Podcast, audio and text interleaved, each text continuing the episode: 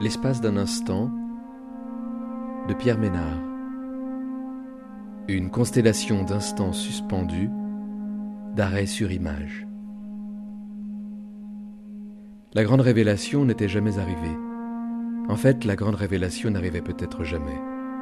C'était plutôt de petits miracles quotidiens, des illuminations, allumettes craquées à l'improviste dans le noir. En voici une.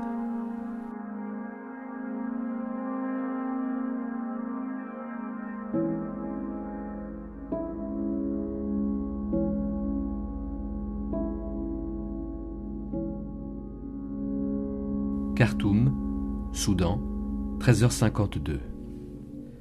Ce serait une page blanche, un mur immense sur lequel projeter le film de ses rêves. Dans une ville sans cinéma, une salle à ciel ouvert. Dehors, dans la rue.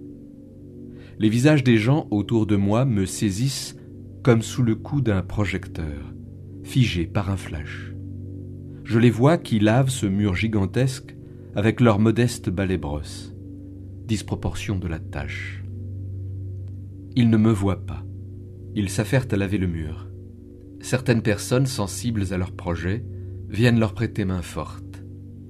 On raconte qu'ils ont le désir d'y projeter un film ce soir, transformer le mur en écran, la ville en salle de cinéma. Ici, tout le monde s'agglutine sur le même trottoir. Ceux qui passent de l'autre côté sur le trottoir vide en plein soleil, se ravise très vite. Il y a bien sûr une bonne raison à cette cohue. La fraîcheur de l'ombre vaut bien qu'on ralentisse sa marche, qu'on progresse moins vite. La chaleur nous apprend les vertus de la lenteur. Attendre la nuit pour commencer à rêver, à se projeter dans les images de la journée transformées en film inédit.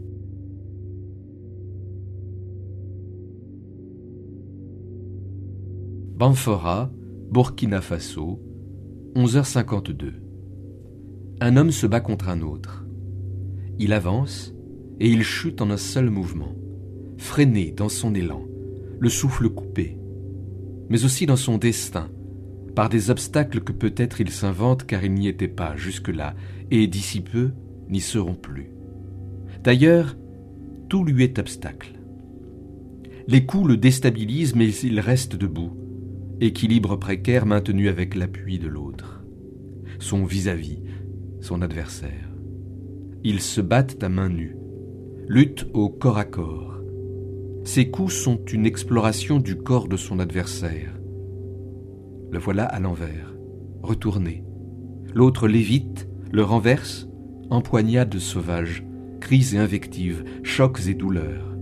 Les attaques, menées incessantes, d'une exécution assez technique mais dont l'effet reste sensible. Parfois aussi, ils sont plusieurs. Il s'écarte à la fois de son ombre et semble-t-il de lui-même. Intouchable, noir et bruissant dessus, de tous côtés.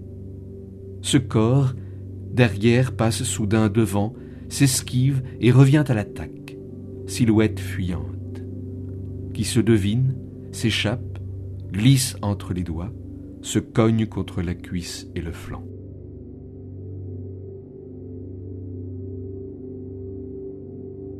Mougou, Népal, 1752. Ces arbres aux troncs noueux attirent toujours les enfants qui s'amusent à y grimper, s'agrippant, s'accrochant au tronc, passant de longs instants à se pendre aux branches lourdes et résistantes, à tenter de faire corps avec l'arbre d'en inspecter physiquement les moindres cachettes, des journées dans les arbres. À cette hauteur, ils dominent tout. Rien ne peut les atteindre. Un arbre qui se dresse, une tête à moitié levée, à moitié baissée, un chemin d'infortune, branche de l'arbre qui caresse le ciel, vestige des départs, des oubliés, se raconter des histoires pour se rassurer, rêver à voix haute. Un jour je serai mains en arrière. J'aimerais bien... Le temps semble s'arrêter. On n'attend plus rien. Le présent est notre demeure, en l'air, au-dessus de tout. au quotidien, sur notre tapis volant. L'imaginaire n'a aucune limite.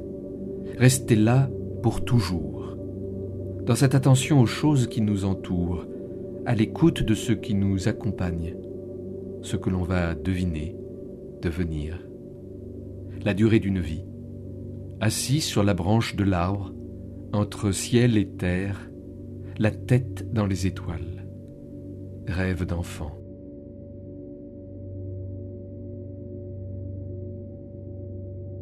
Abbeville, Louisiane, États-Unis, 6h52.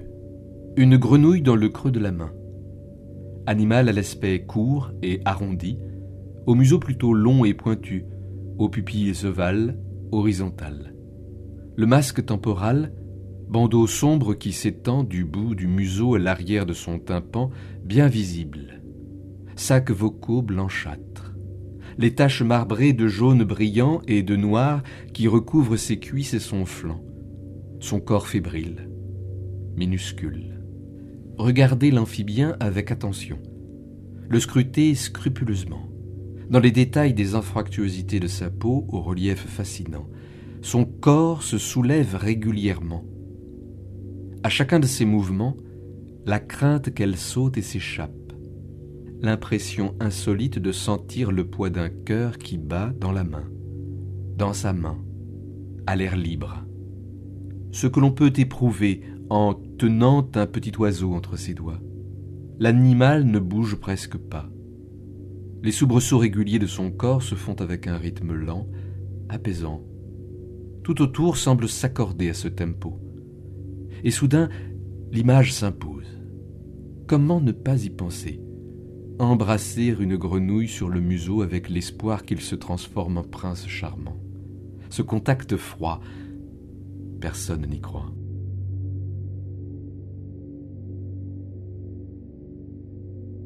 Riccione, Italie, 13h52. La clarté se glisse à travers les lattes de bois. Volets fermés stries de lumières et d'ombres, sur ta peau dorée. Oublier la ville derrière soi, son agitation, la chaleur de la rue en ce début d'après-midi, les allées et venues des passants, les bruits des voitures, toute l'agitation urbaine.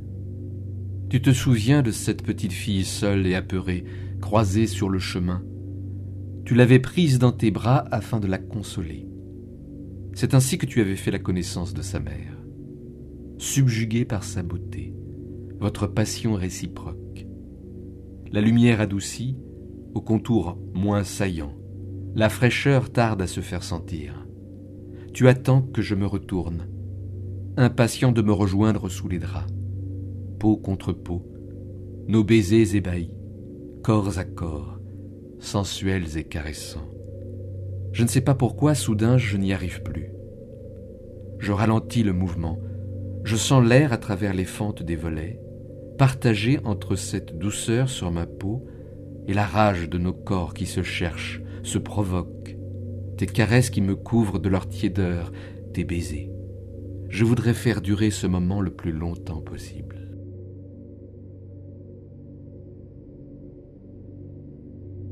Johannesburg, Afrique du Sud, 13h52. Beaucoup d'ambiance la nuit. Personne ne dormait dans ce quartier. Mais tout cela a disparu. Il est étendu en plein milieu de la route, inanimé. Deux hommes à ses côtés lui portent secours. Il lui parle, lui pose des questions, mais il ne leur répond pas. Immobile, silencieux, sans réaction. Il vient de mourir. Au cœur de la ville une petite portion de Noirs vivait illégalement dans le labyrinthe de tensions urbaines de Johannesburg. De nombreux domestiques résidaient sur les toits d'immeubles délabrés ou dans une cabane au fond du jardin des maisons qui les employaient. Cette tour, à l'horizon, a longtemps été un repère malfamé de la criminalité, où prospéraient trafic de drogue et prostitution. Cylindrique et creuse. Les rumeurs locales évoquait la présence de corps dans la cour centrale, suite à des suicides. On avait imaginé transformer la tour en prison. Les gens qui habitaient dans les banlieues nord avaient trop peur pour venir et voir par eux-mêmes. Ça ne les intéressait pas vraiment. On devrait arrêter de parler de ce qui se passait avant et parler plutôt de ce qu'on voudrait qu'il s'y passe. Cela pourrait changer les choses. Cela pourrait changer les choses.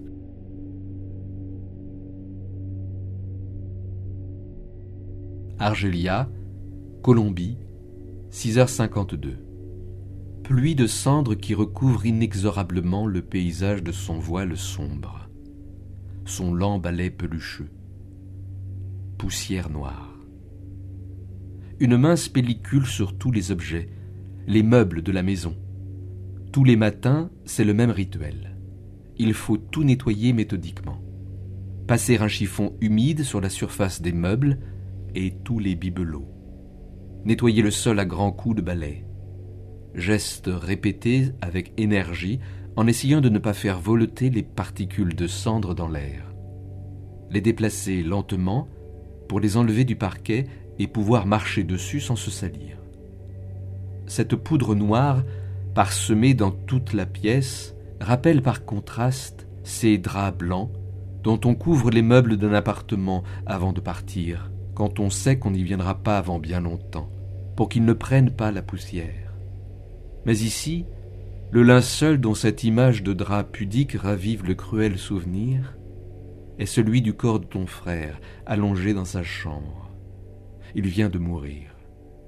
Et sa femme nettoie respectueusement, avec un gant humide, tous les membres de son corps, avant la mise en terre.